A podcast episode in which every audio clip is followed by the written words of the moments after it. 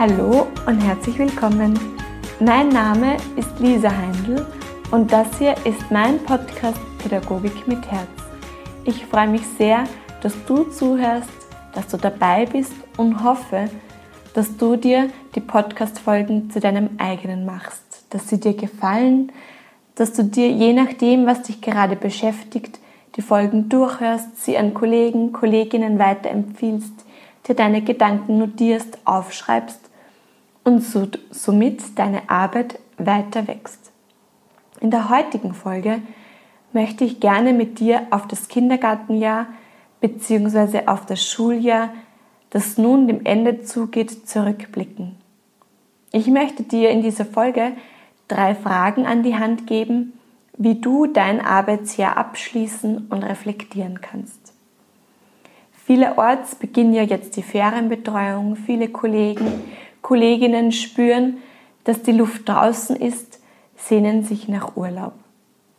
Meistens ist es ja auch so, dass das Ende des Arbeitsjahres besonders stressig ist, dass noch irrsinnig viel zu tun ist.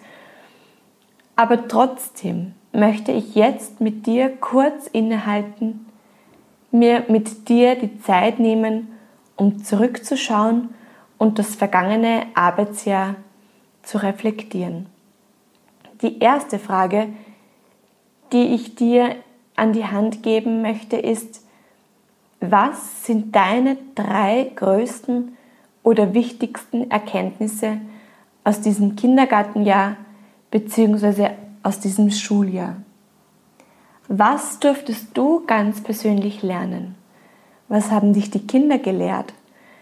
Was durftest du vielleicht in Bezug auf die Elternarbeit lernen oder im Umgang mit Kollegen, Kolleginnen? Spür da für dich hinein, was da für dich ganz intuitiv als erstes kommt. Was dürftest du in diesem Arbeitsjahr 2019-2020 lernen? Durftest du vielleicht in Bezug auf die Arbeit mit Kindern dazulernen? Hast du erkannt, dass etwas vielleicht nicht so funktioniert, wie du dir das vorstellst? Hast du in deiner Arbeit etwas verändert an deinen Methoden? Hast du vielleicht in Bezug auf Elternarbeit dazugelernt, auf Elterngespräche, Türangelgespräche, den Kontakt mit den Eltern, die Art und Weise, wie du den Eltern begegnest? Hast du da etwas für dich verändert und erkannt? Oder auch in Bezug auf das Team, den Umgang mit Kollegen, Kolleginnen. Spür da in dich hinein, was da für dich kommt. Wir alle lernen immer, immer dazu. Lernen hört nie auf. Und ich glaube einfach, dass es wichtig ist, auch einmal innezuhalten, zu stoppen und zu schauen, was habe ich eigentlich in den letzten Monaten gelernt. Hattest du vielleicht auch heuer eine besonders schwierige Situation? Solche Situationen kosten meist ungemein viel Kraft und Energie und erst im Nachhinein erkennen wir, was wir daraus eigentlich mitnehmen dürfen, was wir daraus lernen dürfen. Die zweite Frage, die ich dir an die Hand geben möchte, ist eine besonders schöne Frage, wie ich finde. Was war dein größter Erfolg in diesem Arbeitsjahr? Worauf bist du richtig, richtig stolz? Hast du vielleicht eine Ausbildung angefangen oder beendet? Oder hast du neue Methoden integriert? Oder bist du darauf stolz, wie du den Gruppenzusammenhalt gestärkt hast? Wie sich das eine oder andere Kind entwickelt hat? Oder bist du darauf stolz, dass du mit deiner Energie gut haushalten konntest? Oder wie du die Situation mit Kollegen, Kolleginnen im Team gemanagt hast. Worauf bist du richtig, richtig stolz? Und es ist jetzt auch einmal Zeit dafür, dich anzuerkennen, dir auf die Schulter zu klopfen und wirklich zu sagen, ja, darauf bin ich stolz, das habe ich in diesem Arbeitsjahr gut gemacht, darüber freue ich mich. Und die dritte Frage, die ich gerne mit dir teilen möchte, ist, wofür bist du besonders dankbar? Und da würde ich dir raten, wirklich alles aufzuzählen, was dir in den Sinn kommt. Jede kleinste Kleinigkeit. Alles, wofür man dankbar sein kann. Es soll eine richtige Dusche an Dingen werden, wofür du dankbar bist, ein richtiger Wasserfall. Denn nur so signalisieren wir auch dem Gehirn, alles ist gut, ich bin zufrieden. Und wir lenken unsere Aufmerksamkeit weg von den negativen Dingen und richten auf den Fokus auf die positiven Dinge. Also zum Beispiel bin ich dankbar für jedes einzelne Kind, das ich betreuen durfte. Ich bin dankbar für jedes einzelne Lächeln, für jedes nette Gespräch mit den Eltern. Ich bin dankbar für die vielen Situationen, in denen wir gemeinsam lachen durften. Ich bin dankbar für meine Kollegen, Kolleginnen, für die vielen netten Gespräche, für den ein oder anderen Kaffee zusammen. Ich bin dankbar, dass wir durch dick und dünn ge gegangen sind. Ich bin dankbar für die Zeit mit den Kindern im Freien. Ich bin dankbar dafür, dass ich die Kinder begleiten darf, dass ich ihnen beim Wachsen helfen darf und so weiter und so weiter. Also wirklich, zähle alles auf, was dir nur irgendwie in den Sinn kommt. Und ganz bewusst stelle ich dir jetzt nicht die Frage, was du dir im nächsten Kindergartenjahr, Schuljahr vornimmst, worüber du dich freust oder was deine Ideen und Pläne sind. Ich glaube einfach, dass es so wichtig ist, einfach mal innezuhalten und einfach nur zurückzuschauen. Denn nur so können unsere Erkenntnisse auch wirken, auch bei uns ankommen. Ansonsten laufen wir sehr leicht Gefahr, dass wir uns schon wieder auf das nächste konzentrieren und unsere so wertvollen Erkenntnisse vergessen und unsere Erfolge an Bedeutung verlieren.